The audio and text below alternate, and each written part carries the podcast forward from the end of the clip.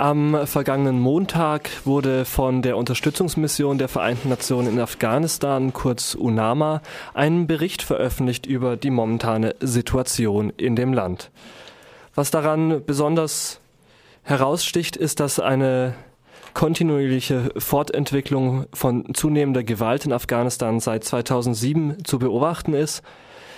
Dieses vergangene Jahr 2016 gab es allein über 11.000 unbeteiligte Tote in Afghanistan, davon jedes dritte Opfer ein Kind.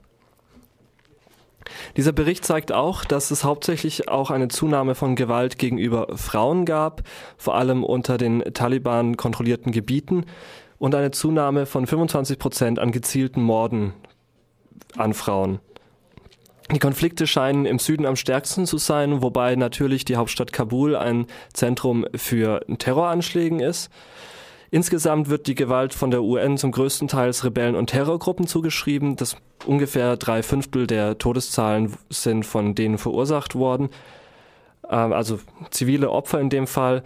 Neu in Afghanistan ist der dortige Ableger vom islamischen, selbsternannten islamischen Staat.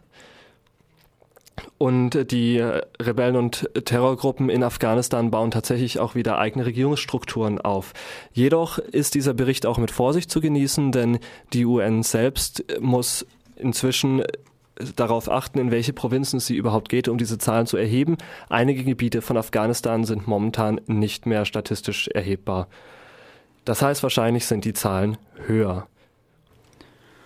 Und diese Zahlen, die hier von, der, von den Vereinten Nationen kommen, zeigen relativ drastisch, wie die Situation in Afghanistan momentan sich verschlechtert. Und trotzdem schieben, schiebt Deutschland, schiebt die Bundesrepublik Deutschland Menschen, die aus Afghanistan gekommen sind, um hier Schutz zu suchen, ab.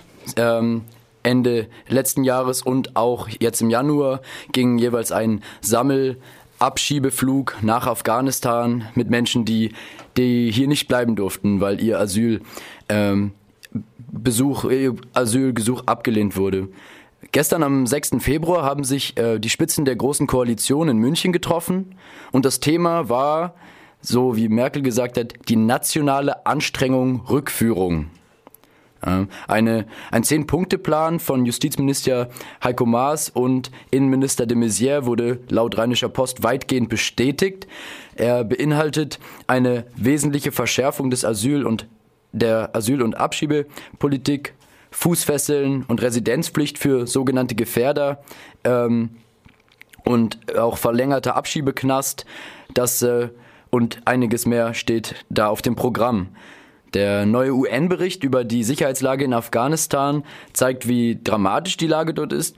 Ähm, und ganz klar, auch das ist der Grund dafür, dass nach Syrien die meisten Menschen, die in Deutschland Asyl beantragen, die meisten Flüchtlinge, die nach Deutschland kommen, kommen aus Afghanistan. 2016 stellten rund 127.000 Afghanen und Afghaninnen einen Asylantrag ähm, und knapp die Hälfte ähm, von diesen Asylanträgen äh, wird abgelehnt.